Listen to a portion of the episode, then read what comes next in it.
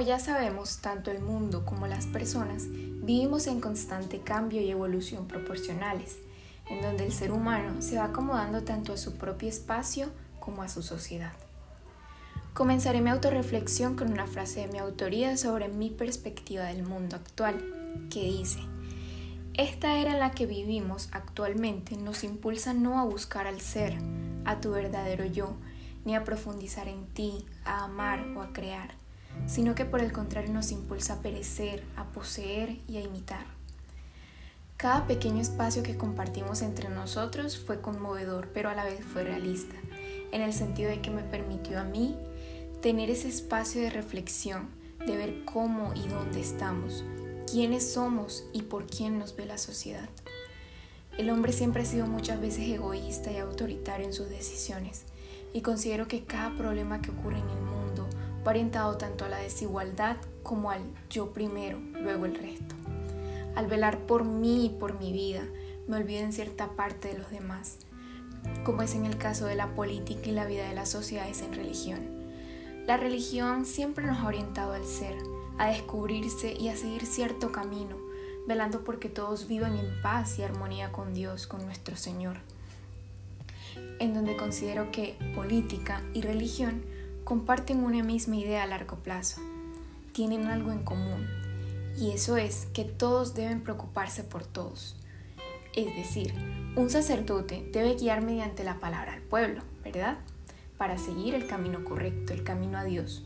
Y un político debe guiar y proteger de igual forma a su pueblo, velando por ellos, por su vida y por su estabilidad.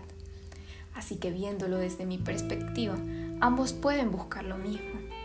Sin embargo, el hombre político actual ha empezado a velar más por él mismo que por los demás, lo que ha corrompido al mundo y a las sociedades. Nos ha hecho más egoístas, porque es el ejemplo que estamos viendo uno que no podemos manipular o intentar controlar, intentar cambiar, porque cada quien vive como quiere, siempre ha sido así, eso es ley de vida. Entonces me pregunto yo, ¿qué hacemos? ¿Qué podemos hacer ante estas situaciones? Yo sola no puedo cambiar al mundo y probablemente un grupo de personas y yo tampoco podamos hacerlo. El hecho de ser y poseer nos destruye porque le damos prioridad a lo que pensamos, a lo que tenemos o a lo que según nosotros necesitamos y nos olvidamos del ser, de los valores, de los principios, de lo que por ley de vida es correcto y todo ser humano debería ser. Junto con el ejemplo de la política y las sociedades, también está el ejemplo del medio ambiente, en mi opinión, van muy, de la mano. No poseemos el medio ambiente, no es nuestro, no lo creamos nosotros.